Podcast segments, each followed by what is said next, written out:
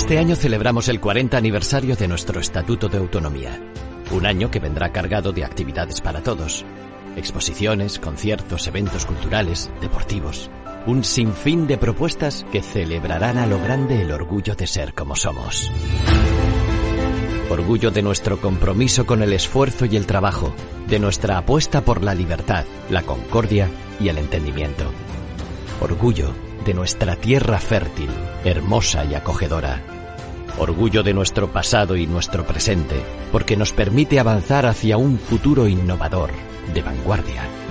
Orgullo de nuestro compromiso con el desarrollo de nuestra tierra, decididos a hacer más grande nuestra región, más próspera y más comprometida con su entorno, más sostenible y en armonía. Orgullo por apoyar y ayudar a los que más lo necesitan, convencidos de que nuestra sociedad no es mejor hasta que los más vulnerables dejen de serlo, convencidos de que cualquier sociedad se debe a los suyos y cuida de todos.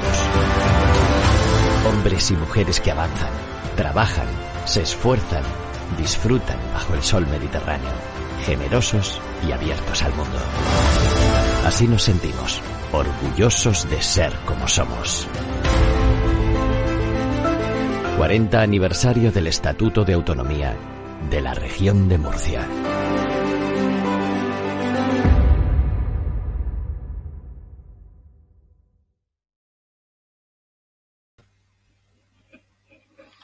Hola, buenas noches. Empezamos la semana, la semana de la cumbre de la OTAN, que como saben oficialmente será miércoles y jueves, y donde antes de empezar, porque ya hay muchos líderes desplazados, el secretario general de la OTAN, para entrar directamente en el asunto, pues pone en duda un poco esto que estaba avanzando miembros del Partido Socialista. Hablamos obviamente del señor Felipe Sevilla, que decía que se iba a reconocer el paraguas de la OTAN sobre Ceuta y Melilla, y ha tardado pocos minutos el secretario general de la OTAN en decir que eso parece que no va a ser así.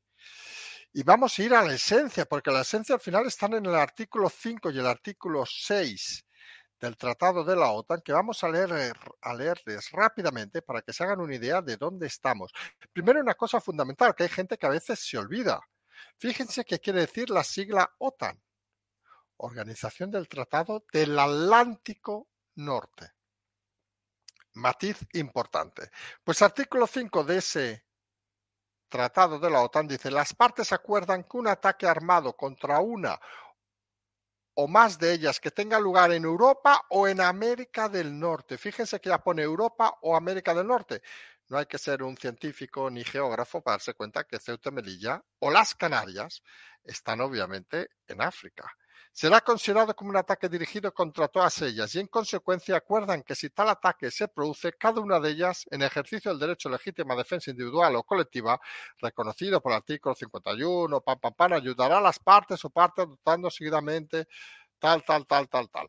Bueno, recuerden, ataque armado que tenga lugar en Europa o en parte de ellas. Y el artículo 6, a efectos del artículo 5 el anterior, se considera ataque armado contra una o varias partes el que se produzca, y aquí viene la otra clave, contra el territorio de cualquiera de las partes en Europa o en América del Norte, contra los departamentos franceses de Argelia, recordemos en qué año se hizo este tratado, contra el territorio de Turquía o contra las islas bajo la jurisdicción de cualquiera de las partes de la zona del Atlántico Norte al norte del trópico de Cáncer.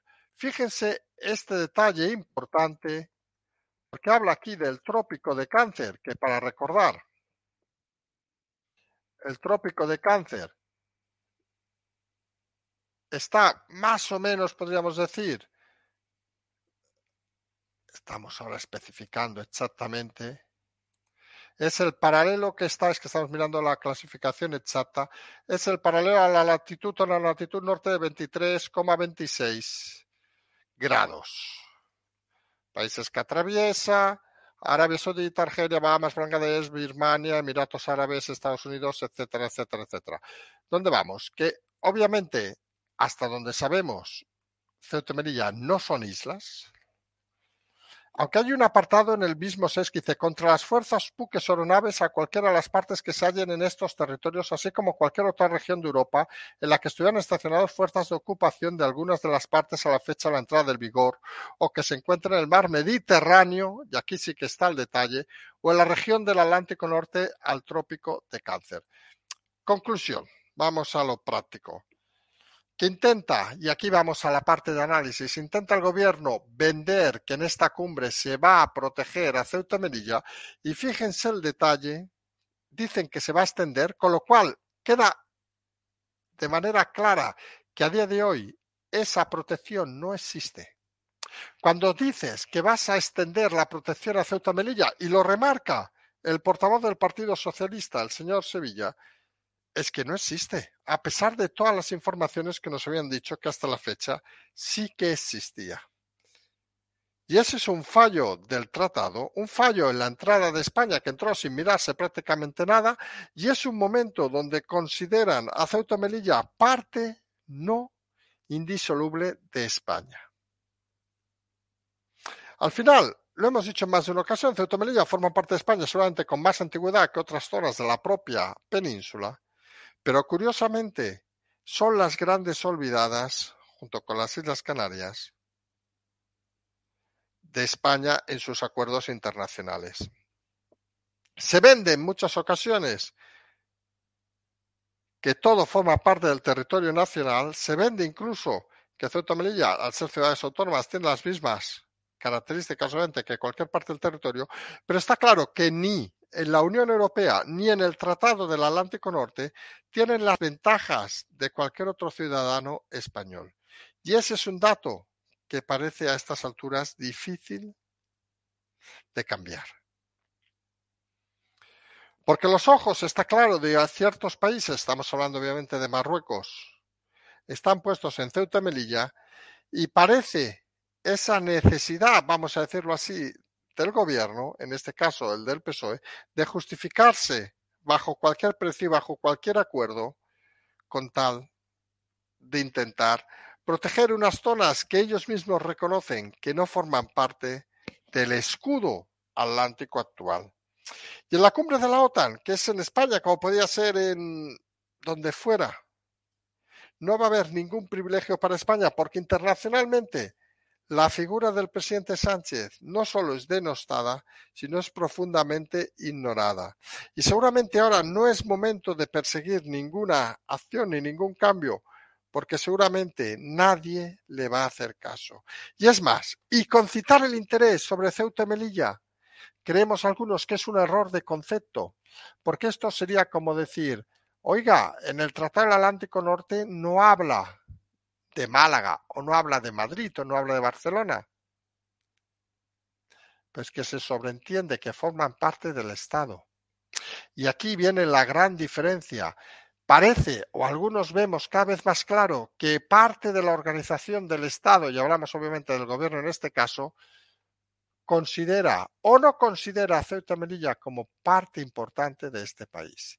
Y cuando la parte fundamental, que es el propio gobierno de un país, no considera en este caso, a sus islas, a sus islas, perdón, a sus territorios, eh, las ciudades autónomas de Ceuta y Melilla como parte de España y tienen que buscar extender la protección internacional a través de la organización del Tratado Atlántico Norte de la OTAN a un territorio que es parte indisoluble, creemos algunos, de este país, pues tenemos un problema conceptual.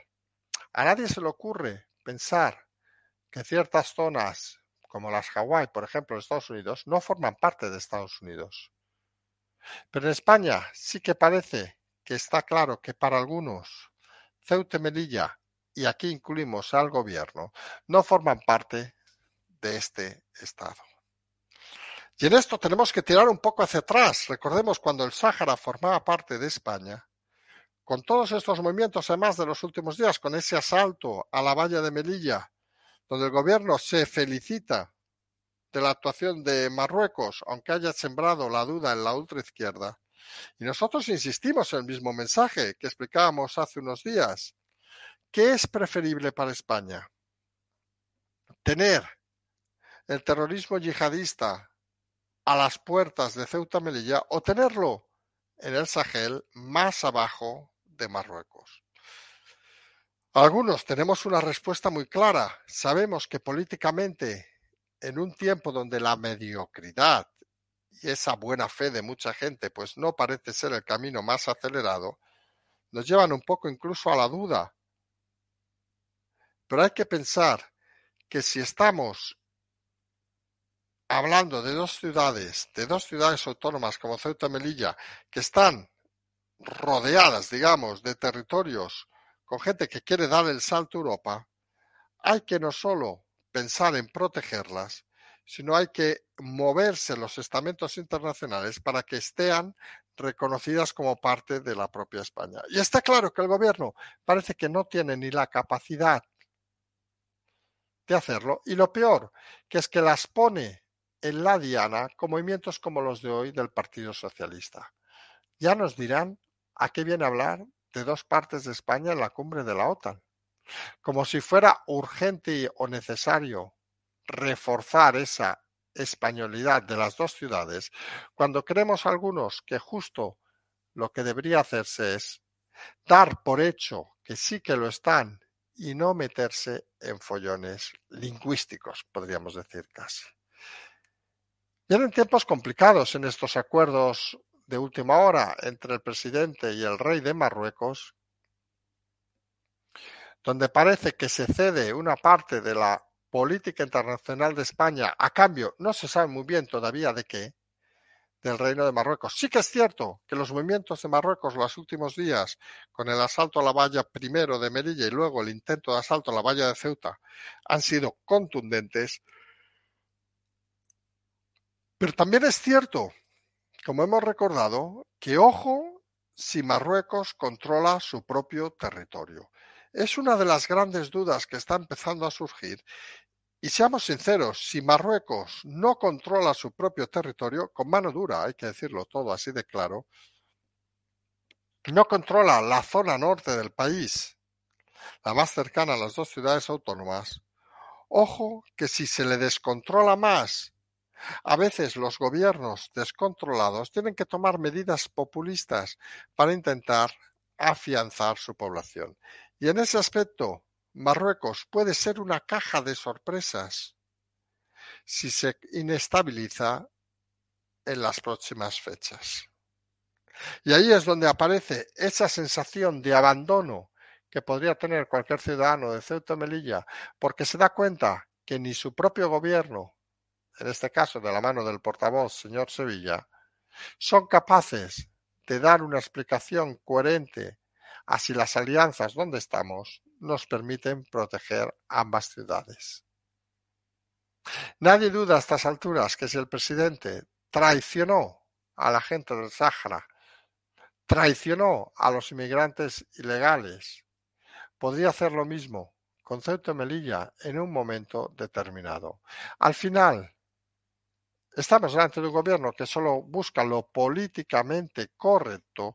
Estamos delante de un gobierno que cree que la cumbre de la OTAN le va a servir para nada y no es consciente que la cumbre de la OTAN al único lugar donde le va a llevar seguramente es a estar en el lado equivocado de la historia, como ha estado durante todos estos meses. Empieza el miércoles la cumbre de la OTAN. Vamos a ver si hay avances sobre este tema, parece que no, que se van a centrar en los temas, en el frente ruso, vamos a decirlo así de claro, y nuevamente el gobierno acabará haciendo el ridículo, como algo que nos tiene muy acostumbrados, tanto a nivel nacional como internacional. Nosotros estaremos en la cumbre a partir de mañana en Madrid y vamos a intentar explicarles el próximo miércoles las novedades sobre este y otros temas que sin lugar a dudas son de interés en el ámbito nacional e internacional. Nos despedimos hasta el miércoles, como siempre, simplemente seguimos.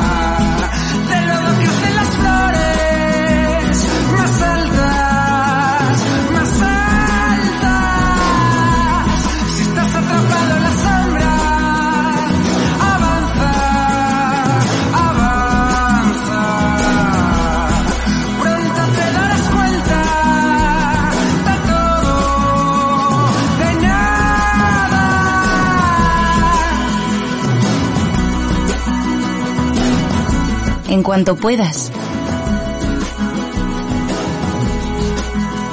Camina a Galicia.